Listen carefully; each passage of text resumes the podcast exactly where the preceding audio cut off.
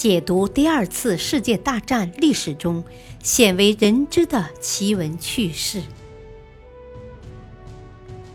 全景二战系列之《二战秘闻》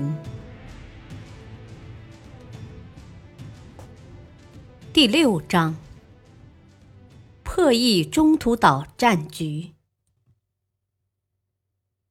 第四集：海上大决战之一。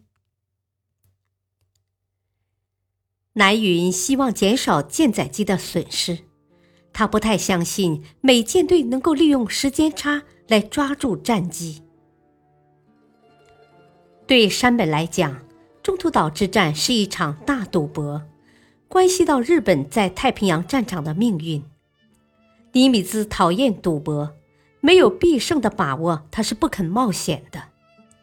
尽管他对山本的计划有所了解，但战场变化多端，他只能祈祷胜利属于美军。一九四二年六月三日，珍珠港地区的备战气氛越来越强烈，空袭警报在雾气弥漫的天空中震荡。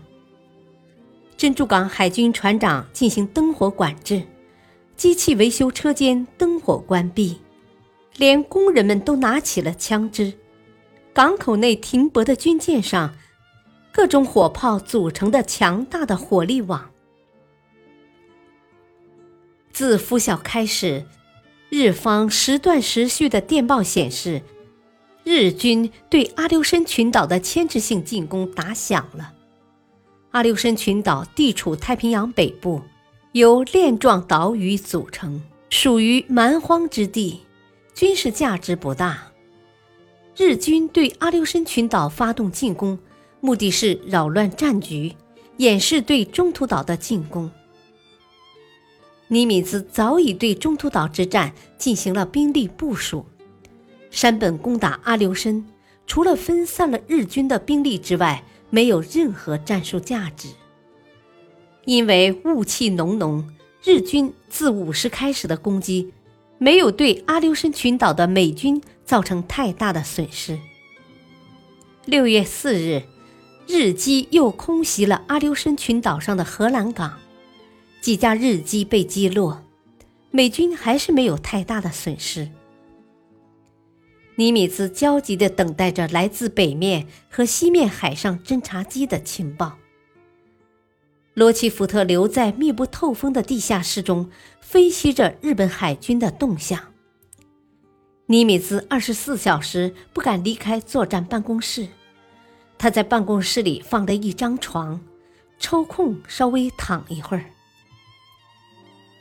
六月四日凌晨，传来卡塔琳娜侦察机发回的情报：主力方位二百六十二度，距离七百海里。十一艘军舰。不到半小时，另一架侦察机回报，有六艘日舰只向中途岛驶来。通信官拿着情报进入办公室，尼米兹看过电报，立刻兴奋起来。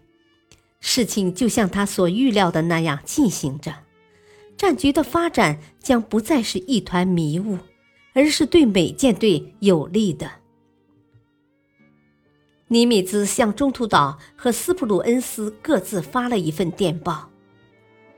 情况发展顺利，日航母是我方主攻目标，立即找到其位置。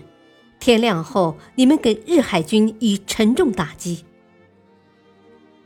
天色微明时，美侦察机给中途岛发回了一份紧急电报：两艘日航母舰和主要舰艇。方位三百二十度，距离一百八十海里。这份电报传到太平洋舰队司令部后，尼米兹不禁赞叹：罗奇福特领导下的情报部门的预测误差只有五海里五度和五分钟。卡塔琳娜侦察机发现的战舰是美太平洋舰队等待多时的目标——南云舰队的第一突击编队。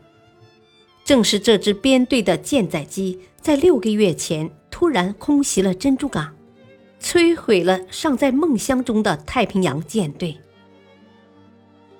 南云舰队气势汹汹地扑向中途岛，企图一举把美太平洋舰队歼灭。一定让你们有来无回！尼米兹举起拳头，狠狠砸向地图上的南云舰队。